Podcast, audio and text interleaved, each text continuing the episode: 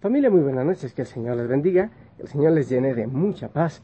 Yo corriendo en muchas cosas, hoy fue mi día de, bueno, hoy sí descansé, hoy fue maravilloso, pero eh, Magda, la gata, había extraviado a sus gatitos, entonces los niños vecinitos estaban en escuadrón por toda parte buscando a los gatos y ya los encontraron recién en este momento. Así que por eso estábamos en ese agite para que no se fueran a morir de frío los gatitos. Pero bien, todo excelente, en bendición, eh, pidiéndole al Señor que nos bendiga eh, ahora, en esta noche que ya está llegando. Ah, espero que hayas vivido un día muy hermoso, de mucha bendición en contacto con el Señor orando permanentemente, bendiciéndole permanentemente. Esta mañana oramos un mensaje de la primera lectura, pero luego en la Eucaristía reflexioné, reflexionamos el Evangelio y me pareció muy, muy especial el mensaje de Lucas 11, 29 al 32. En aquel tiempo la multitud se apiñaba alrededor de Jesús y éste comenzó a decirles, la gente de este tiempo es una gente perversa. Pide una señal, pero no se le dará otra señal que la de Jonás. Pues así como Jonás fue una señal para los habitantes de Nínive, lo mismo será el Hijo del Hombre para la gente de este tiempo. Cuando sean juzgados los hombres de este tiempo, la reina del sur se levantará el día del juicio para condenarlos, porque ya vino desde los últimos rincones de la tierra para escuchar la sabiduría de Salomón, y aquí hay uno que es más que Salomón.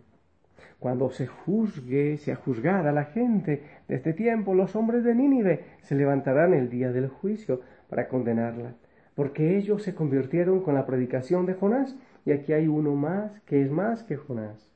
Palabra del Señor. Familia, a ver, la semana anterior creo que fue, hablamos de Jonás que huyó de Dios y de la misión que Dios le quería dar de predicar en Nínive. Pero al final fue, predicó y Nínive se convirtió. Nínive hay que tener en cuenta que era, por decirlo así, enemigos, ni siquiera eran judíos, eran paganos. Pero se convirtieron con la predicación de Jonás. Y muchos otros casos, la mujer sirofenicia, por ejemplo, también era pagana, pero tenía fe o el centurión romano, que tampoco era judío, pero creyó y se convirtió. En fin, más allá de que se hubiera convertido, creía en Jesús, creyó en el poder que él tenía. Y si nos podemos saber, las personas que estaban cerca del templo, las personas que estaban en el cumplimiento de la ley, qué difícil fue para creer en, Jesús, qué difícil. Y entonces nos preguntábamos en la Eucaristía por qué los que estaban tan cerca de la fe tenían un corazón tan cerrado para creer en el mensaje. Pero en cambio, los que estaban, los pobres, los que sufrían, los que estaban lejos de la ley, muchas veces se convertían y eran ellos, fueron ellos quienes siguieron a, Jesús. Estuvimos mirando de dónde era María, la de Magdala, Magdala también allá arriba en Galilea ni siquiera era de, Judea, cerca del templo. Entonces fuimos diciendo, a ver, cuando estamos tan cerca de la ley, cuando muchas veces estamos pegadísimos de, la religión así a rajatabla, se nos hace difícil creer en la libertad que trae Cristo para nosotros. Como que se nos hace difícil abrir el corazón. Hay muchas personas que son muy religiosas. Vayamos al Evangelio de ayer, ¿te acuerdas? Este hombre rico que llega así parando la cabeza, aparte de rico, era muy cumplidor de la ley, era religioso, porque cumplía todos los mandamientos. Pero se le hizo difícil dar el paso al seguimiento de Jesús. Entonces, muchas veces somos muy religiosos, pero se nos hace difícil asumir la libertad que trae Cristo para nuestra vida. ¿Por qué será eso, eh? ¿Por qué será? Entonces decíamos, hay que nacer de nuevo, hay que volver a nacer. Como le decía Jesús a Nicodemo, hay que volver a nacer y entonces él dijo, pero bueno, hay que meterse en el vientre de la madre. No, hay que nacer del Espíritu. Estuvimos pensando también En las catequesis muchas veces, en las catequesis no siempre, pero muchas veces no se enamora a los chicos de Jesucristo, no se les enamora, no se ayuda a que se enamoren, sencillamente se les da normas y normas y normas. Por eso es que después hay que evangelizar a los que se han bautizado, evangelizar después a los que han hecho la primera comunión, porque normalmente no están enamorados, casi siempre, no están enamorados de Jesucristo. Hay algunos casos, ¿no? Entonces, la tarea es enamorarse de Jesucristo. El cumplimiento de la ley vendrá después. Por eso Jesús dice en el Evangelio de hoy, vea, la reina del sur el día del juicio reclamará, porque ella, sin ser judía, creyó, y los habitantes de Nínive también, porque con la predicación medio floja, medias, de Jonás, se convirtieron. Aquellos que estaban cerca de Jesús, que lo vieron predicar, aquellos fariseos o escribas, se les hizo muy difícil creer en él.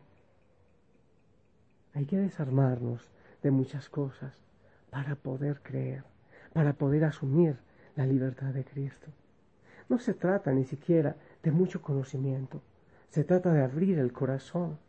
El mismo Jesús dice, te doy gracias, Padre del cielo y de la tierra, porque has ocultado estas cosas a los sabios y entendidos y las has revelado a los sencillos y humildes.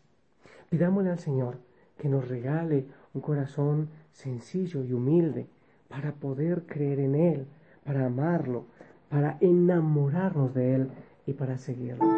Yo te invito a que entremos a adorar al Señor un ratito, que levantemos su nombre glorioso y bendito que le pidamos que nos enamore de Él. Cuando nos enamoramos de Él, todo lo demás, incluso el cumplimiento de la ley, es mucho más fácil, pero enamorados de Él.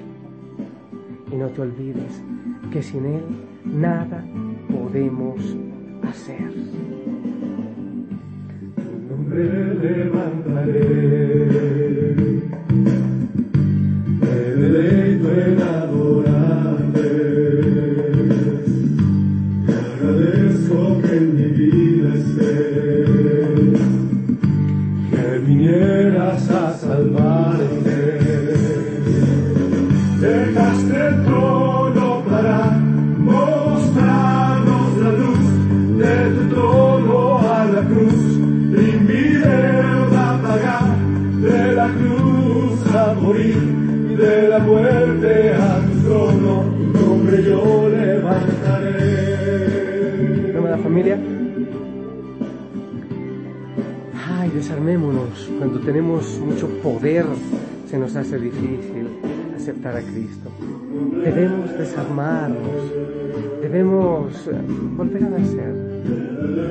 Levantemos el nombre del Señor, deleitémonos en adorar al Señor.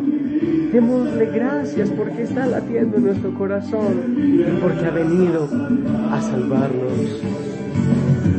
Dejaste el trono para mostrarnos la luz de tu trono a la cruz y mi deuda pagar de la cruz a morir de la muerte a tu trono tu nombre yo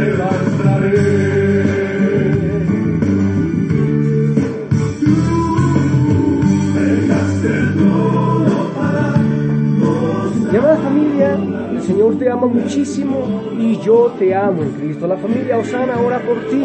Abrazos a todos en casa. Bendiciones, muchas bendiciones para todos. El Señor te abrace y tú te dejes abrazar por Él con un corazón abierto, con un corazón amoroso.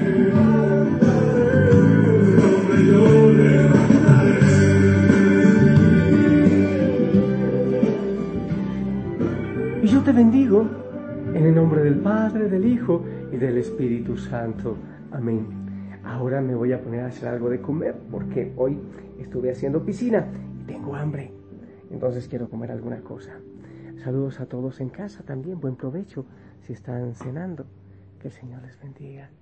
Si el Señor lo permite, nos escuchamos el día de mañana. Abrazo rompecostillas para todos. Buenas noches.